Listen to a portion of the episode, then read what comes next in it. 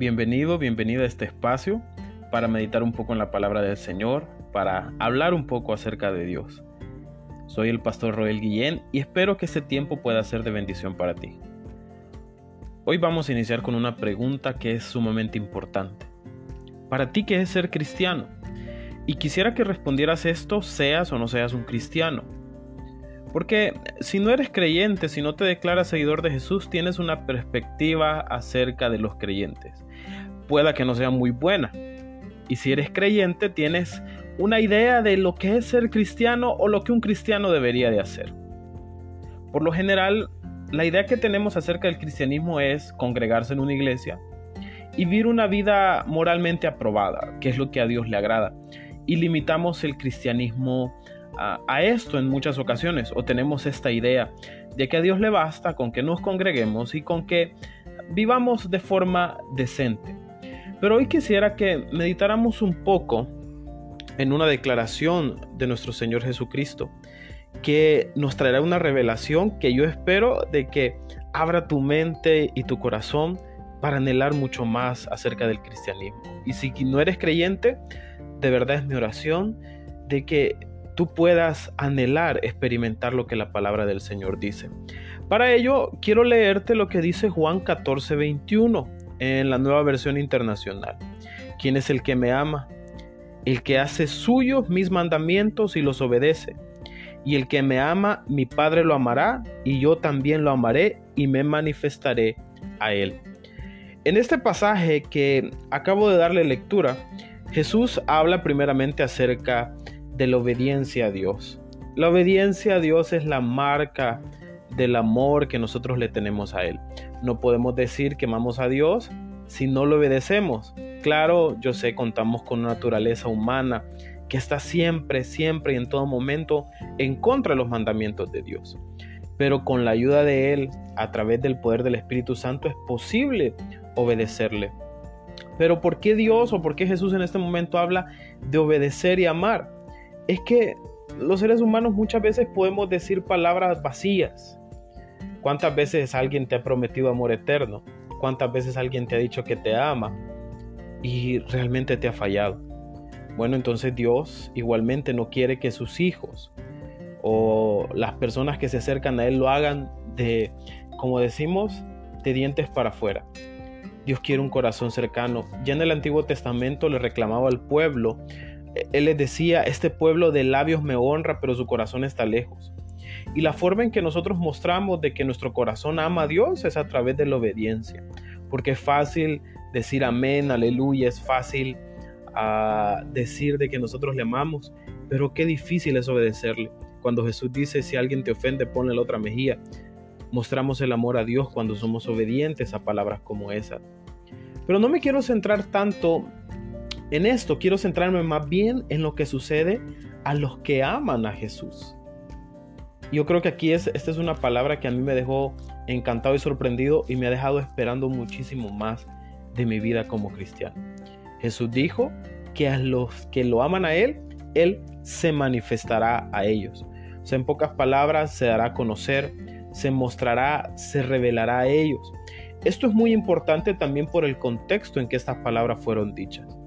Fue un momento cercano a la crucifixión de Jesús, donde Él se reúne con sus discípulos. Juan nos permite ver esta escena, una escena que diríamos muy privada entre Jesús y sus seguidores, donde Él comienza a darles revelaciones acerca del tiempo que vendría, que Él necesitaba ser crucificado, pero que no quedarían solos, que el Espíritu Santo vendría a morar en su iglesia, vendría a morar en sus seguidores.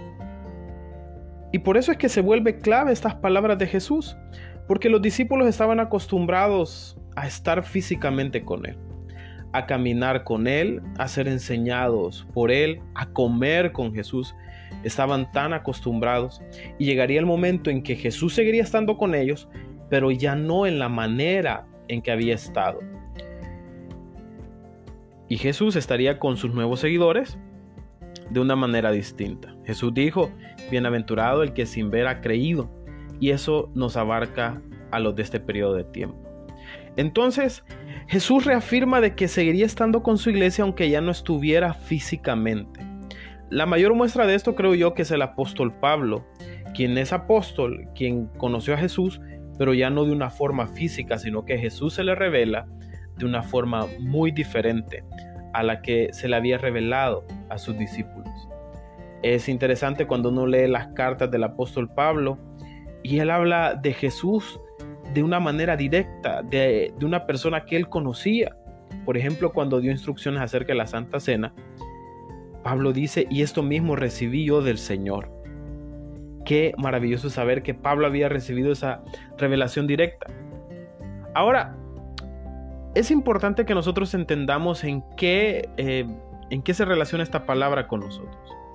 Porque como dijimos al principio, quizás tenemos la idea de que ser cristianos es únicamente congregarse y vivir moralmente bien, ¿verdad? Sin ofender a Dios, sin ofender a los demás. Pero quiero hoy que te pongas en mente esto. El cristianismo va más allá de eso. Y el cristianismo está muy relacionado con una conexión directa con Jesús a través del Espíritu Santo. Jesús dice, me manifestaré a los que me aman. Así que parte del cristianismo es experimentar la manifestación de Jesús en este tiempo. Es conocer a Jesús como lo conocieron sus discípulos así de cerca, pero conocerlos en este tiempo, a pesar de que Él no está físicamente con nosotros. Es esa, ese conocimiento espiritual acerca de Él es conocer a Jesús en los momentos difíciles, pero también en los momentos buenos, poder compartir la mesa con Él, es poder experimentar el abrazo de Dios en los momentos difíciles, aunque todos nos hayan abandonado, es poder sentir la paz que sobrepasa todo entendimiento, aún en los momentos más oscuros de nuestra vida, es poder ser transformados por el poder de Dios, aun cuando nosotros somos débiles. Ese es lo que debemos de esperar del cristianismo. Porque un cristianismo donde no hay cambio, porque un cristianismo donde no experimentamos la gloria de Dios, realmente no vale la pena. No cuando tenemos las puertas abiertas y Jesús diciéndonos, yo me manifestaré a los que me aman a través del Espíritu Santo.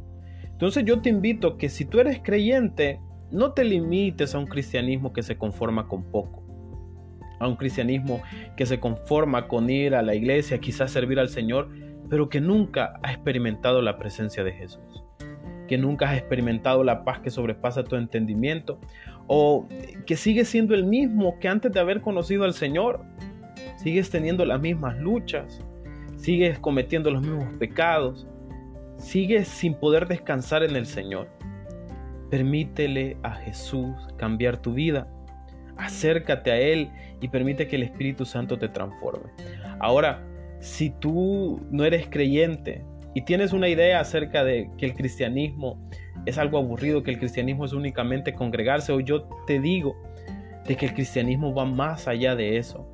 Es verdaderamente experimentar al Dios vivo, es verdaderamente conocer a Jesús, a un Jesús que resucitó y que vive.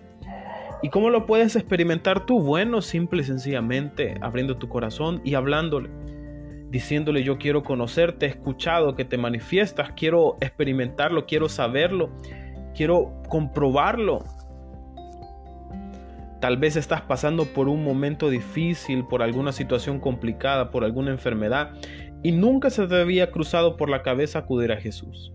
Yo hoy te invito a que vayas a Él y ores y le digas, Señor Jesús, por favor toma el control de esta situación. Obra en esto que me está afligiendo y verás cómo Jesús se manifestará, cómo Jesús te dará paz. Pero debes de dar ese paso y buscarle. Si tú le buscas, déjame decirte que Él se manifestará a ti. Bueno, espero que este tiempo haya sido de bendición y que esta palabra pueda dar fruto en tu vida. Que Dios te bendiga.